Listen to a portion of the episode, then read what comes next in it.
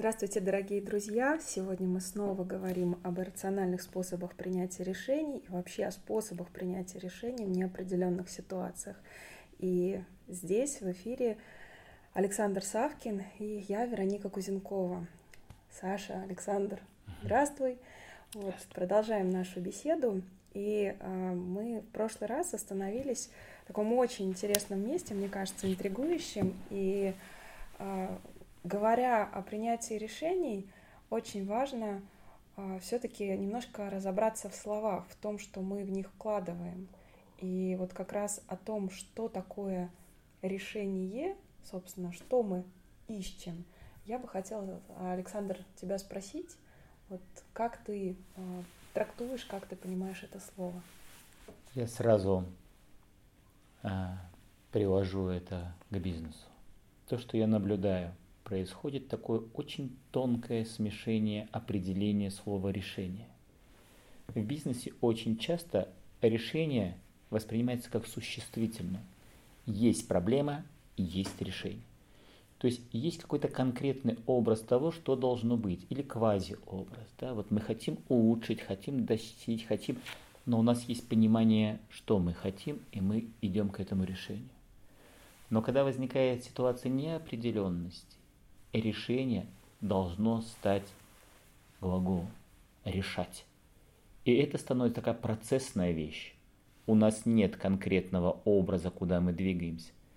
Это становится мыслительным процессом, это становится процессом действия, это становится процессом взаимодействия с кем-то или с чем-то, направленный на создание условий, позволяющих увидеть то, что нам важно взять в работу.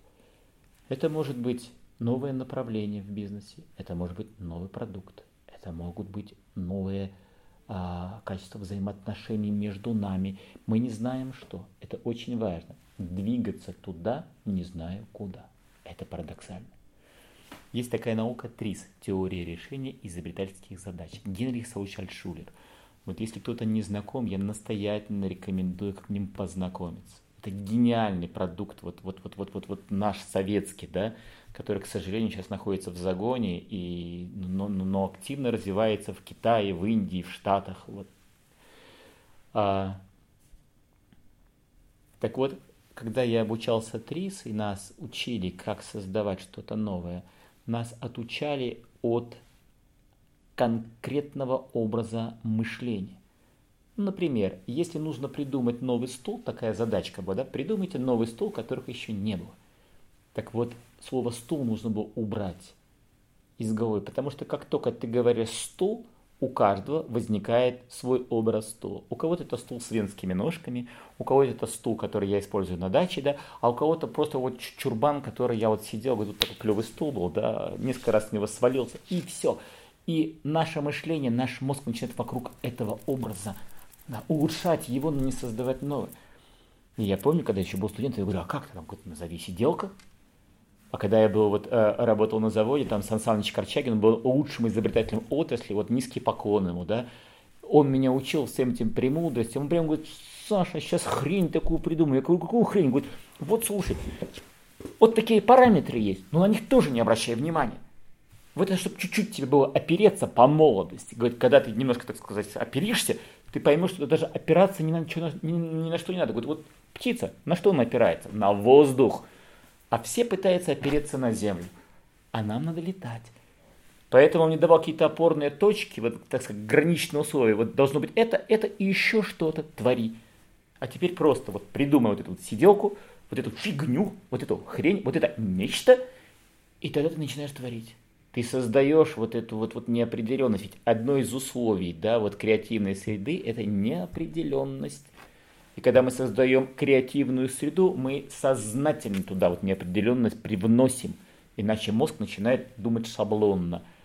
А люди, с которыми я работаю, им как бы жизнь подбрасывает эту креативную среду, да, вот эту неопределенность. И у людей возникает стресс, потому что они не знают, как быть в этой среде, адаптироваться.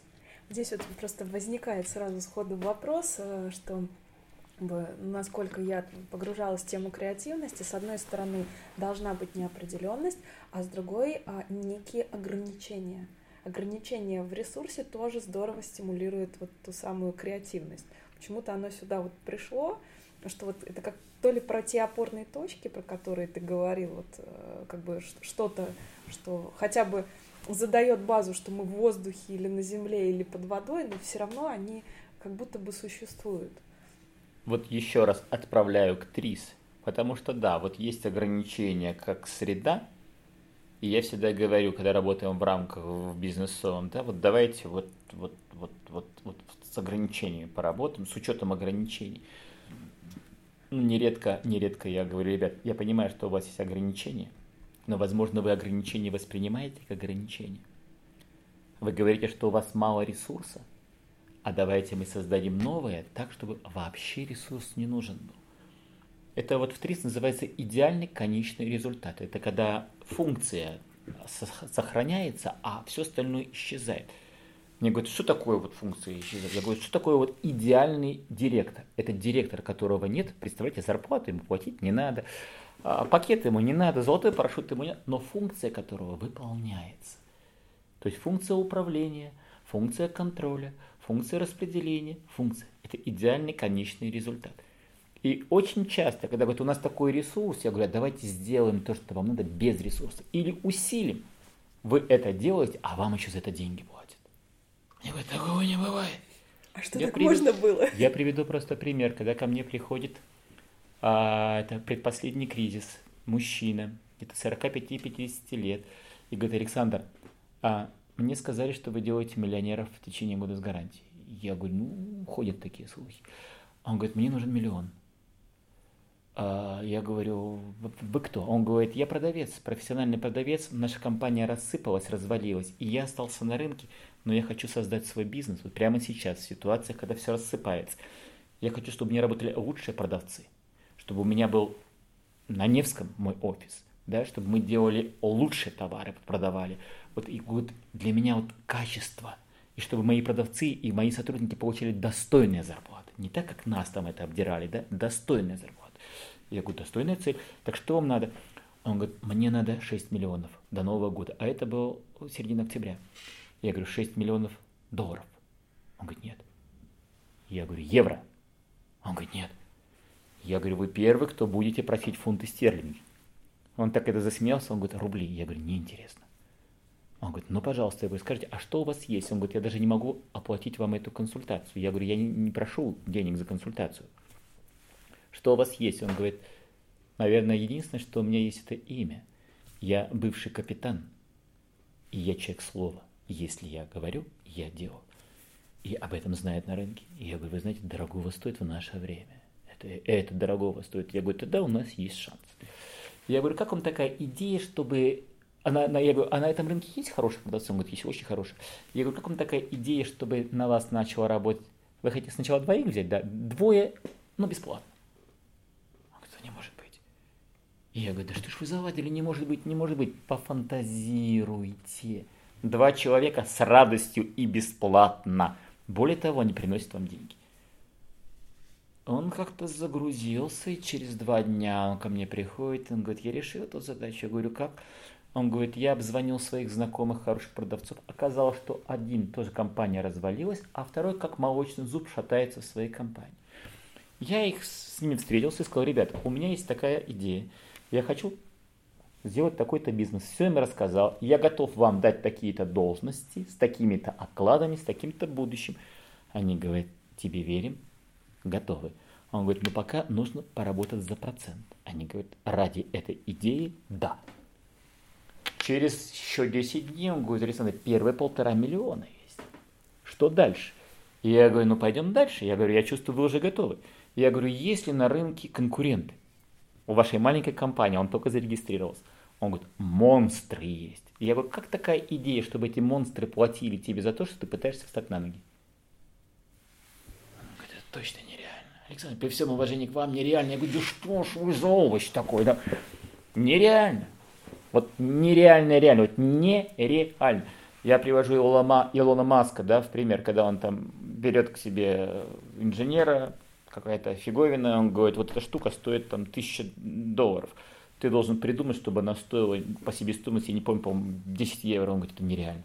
Говорит, я беру тебя на работу, чтобы ты делал нереальное за гранью нереально. Иди и думай.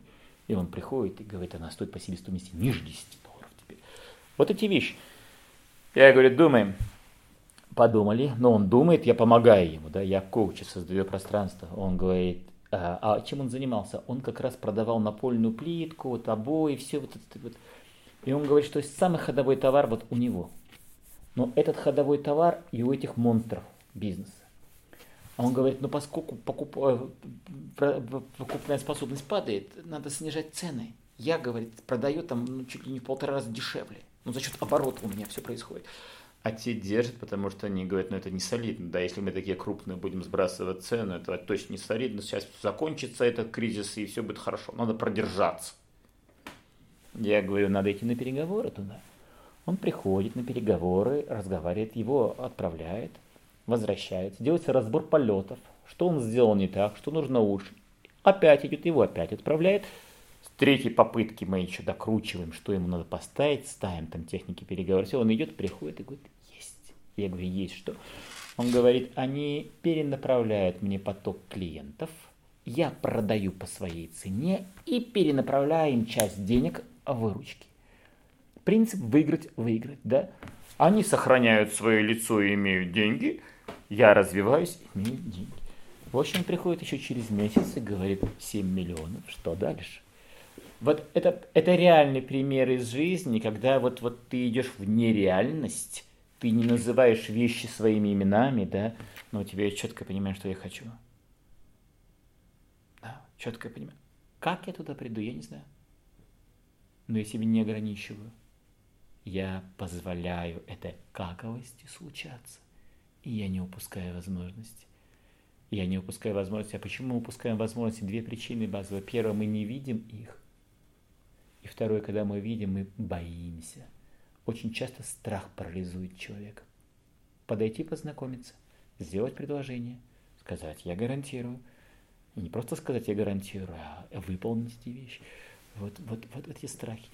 И здесь очень мощная работа внутренняя, да, вот это вот психология, психотерапия, вот все наши эти вот ограничивающие убеждения, комплексы, которые нам мешают. Поэтому, работая с человеком, я смотрю, во что он упирается, это разрешается, человек двигается дальше. Здесь а, сейчас, Александр, интересная тема всплыла. А, когда мы говорили про неопределенность и про вот это «я не знаю как», то есть вот, да, огромное количество вариантов, огромное количество возможностей, но при этом а, как бы поднимается тема о том, как важно все-таки иметь образ цели, что я не знаю как, но я хочу прийти именно в эту точку. А вот а, у меня есть ощущение, что то, о чем мы говорим в этом подкасте, оно еще и про то, что вот в современной ситуации неопределенности зачастую и точка-то, куда хотим прийти, она тоже размывается. Если раньше был вот, ну, период, когда ставьте цели, бегите там к ним и так далее, то сейчас а, уже появляется понятие эволюционной цели – а что здесь хочет прорасти, а что здесь хочет случиться. Вот какие-то такие вопросы уже появляются, по крайней мере, вот в этом поле. И как вот это сшивается тогда? А, слышу вопрос. А, у Брэдбери в одном рассказе а, такая фраза есть, что будущее отбрасывает тень на настоящее. Она как-то в свое время меня зацепила, и я подумал, что а, почему бы и нет? И если отбрасывает, то почему одни люди ее видят и могут сказать, что там такое, что такая тень здесь, а другие не видят? И ты знаешь, я вдруг заметил, что она действительно отбрасывает тень на настоящее, но не тень как тень, а дискретно, точечно. Появляется какой-то паттерн и исчезает появляется что-то и исчезает. А у меня сразу возник образ, это когда идет дождь и пузырьки на воде. А, вот входишь в компанию, и я говорю, простите, а вы видите, что у вас внутренний кризис созревает? Он говорит, почему? У нас все хорошо. У нас все очень хорошо. Это книга «Как умирают великие», да? у нас настолько все хорошо, что, что вы говорите. Я говорю, а вот, вот это взаимодействие, а вот этот человек не поздоровался с этим. Я иду по коридору, вообще люди не здороваются. У вас крупная компания, я иду, я, я, я, я, я, я глазами контакт вступаю, поздороваться, он отворачивается. Вот, но это уже такое, уже застарело, но эти вещи, они появляются. Вот тут здоровается, это не поздоровался. Я говорю, странно. Я сейчас шел, двое не поздоровались, а в тот раз все. Да, что у вас происходит? Да ничего. Вот такие маленькие вещи. Или в курилке вдруг случайно фраза, а, а она повторилась и, и затихла. Я говорю, если огонек появился и погас, это не значит, что там не тлеет. Вот эти вещи мы начинаем видеть. Точно так же и будущее, да. А вдруг паттерны, паттерны, паттерны, человек, который способен это увидеть, говорит, ах, вот оно что стучится, ах, вот оно что просится, ах, вот оно скорее всего что будет, а давай-ка я туда посмотрю, а давай-ка я туда вот, вот посмотреть, увидеть. А я не знаю, вот в тему в эту или нет, это вот один из моих клиентов, я говорю, каким образом ты сейчас будущее делаешь? по Пообщались с ним, он говорит, а ты знаешь, он говорит, я интересным образом смотрю теперь в будущее. Я смотрю в будущее через прошлое. Он говорит, я беру те отрасли, которые вот сливаются и создают новую отрасль, например, IT и финансы. Он говорит, я загружаюсь в это и делаю путешествие в прошлое. Я смотрю, какие компании рождались, какие умирали, какие продукты проросли, которые какие были в зачатом состоянии забыты. Я возвращаюсь в начальную точку, потом я возвращаюсь сюда, смотрю внимательно на эти две отрасли, и опять возвращаюсь в начальную точку, как если бы я вообще не знал, что в будущем. И начинаю двигаться. Говорю, вот этот продукт, да, он забыт, или он умер. Почему он умер? Ах, вот оно почему умер. Среда была не готова. Угу, среда была не готова. А вот это а вот это очень интересно. Вот это вообще родилось еще не, ну, ну, ну, не в свое время. Тут не то, что среда была не готова. Это просто не, даже непонятно, почему люди это сделали, как будто к ним что-то снизошло. Они попробовали, сами удивились, а никто и не заметил. Он говорит, а я-то стою на, на, на краю. Я не знаю, что будет в будущем, но у меня вот есть эта находка, и я начинаю понимать, что это такое – я начинаю понимать, как это выстрелит завтра, то, что пять лет назад было похоронено и никем не осознанно. Я говорю, что ты делаешь дальше? Он говорит, а поскольку я предприниматель, я в течение ночи, это удивительная вещь, скажу, почему так быстро, но в течение ночи да, рисую архитектуру компании, на следующий день даю команду, набирается штат под эту идею, и только после этого я начинаю смотреть, что делается на рынке. И он говорит, ты знаешь, как правило, я либо номер один, либо уже кто-то есть, но максимум полгода. И он говорит, если бы я раньше с ними стал конкурировать, я их сейчас поглощаю. Как правило, эта идея рождается в молодых головах. Я приглашаю там прекрасные айтишники, но у них нет денег. А у меня есть и эта идея, и деньги. Я говорю, ребят, давайте вы будете подразделением. С тобой, с тобой, с тобой я делюсь процентами. Все. Принцип выиграть, выиграть. Вот это очень важный момент. Обычно, как у нас появляется идея, я тоже всячески это пропагандирую. Я говорю, дорогие мои топ-менеджеры, владельцы, да, как только в вашей голове появилась идея, она уже у кого-то есть, а кто-то ее уже воплощает. А очень часто, ну вот мы через полгода будет у нас выезд, мы ее подумаем, дадим в разработку, соберем там отдел, да, проектный. Я говорю, ребят, вы чего? Я говорю, вот опять же ТРИС, да, я говорю, как только создается изобретение, кто-то уже изобрел. Вот Белл, который создал телефон, его все знают. Я говорю, а как вы думаете, через сколько недель, месяцев, лет была подана вторая заявка на телефон? Так вот, оказывается, через три минуты в другом уголке мира. Но того человека никто даже не знает. Три минуты. Поэтому, когда нам говорили, как у вас изобретение, вы тут же пишете и подаете ее, ребята – мне нравится пример, который нам привели, приводили из японского патентного бюро, да, когда изобретатель приходит, а патентное бюро закрыто, выходной. Что он делает? Он берет камень, заворачивает эту вот заявку, обвязывает бумагой и бросает в витрину магазина, разбивает в дребезги, приезжает полиция, его арестует, составляется протокол, что был совершен хулиганский поступок таким-то, таким-то, во столько-то времени была разбита витрина камнем, который был завернут в патент, а об этом, об этом все. Зафиксировано его первенство, он не ждет следующего дня, он знает, что завтра он может опоздать. Вот эта готовность да, и тут же воплощать в жизнь, тут же эти вещи делать. Так вот, возвращаясь к своему клиенту, он не только по этой отрасли. Я говорю, а сколько ты? Он говорит, ты знаешь, за последние два месяца я так сделал 12 разных отраслей. Вот такие и у меня, говорит, бизнесы, которые работают на будущее. Мы создаем то, что вот оно, оно пульсирует. Он говорит, ты прав, будущее отбрасывает тень на настоящее. Просто важно уметь эти кусочки видеть, точки, соединять их, получаешь контур тени, а потом думаешь, а что ж такое интересное отбросилось сюда? Да, вот тут главное не ошибиться. На этой прекрасной ноте а, сегодня я предлагаю нашу беседу завершить. И как раз-таки я думаю, что в следующем выпуске мы поговорим уже о том, а, собственно, в каком нужно быть а, состоянии, каким нужно быть человеком, чтобы вот уметь замечать, слышать видеть немножко больше, немножко дальше, чем мы привыкли. Ну, если раз уж мы бьемся и не видим решений, наверное, мы в какой-то немножко другом регистре в основном живем. Согласен, каким нужно быть и что нужно делать для того, чтобы таким стать, если это важно. Спасибо.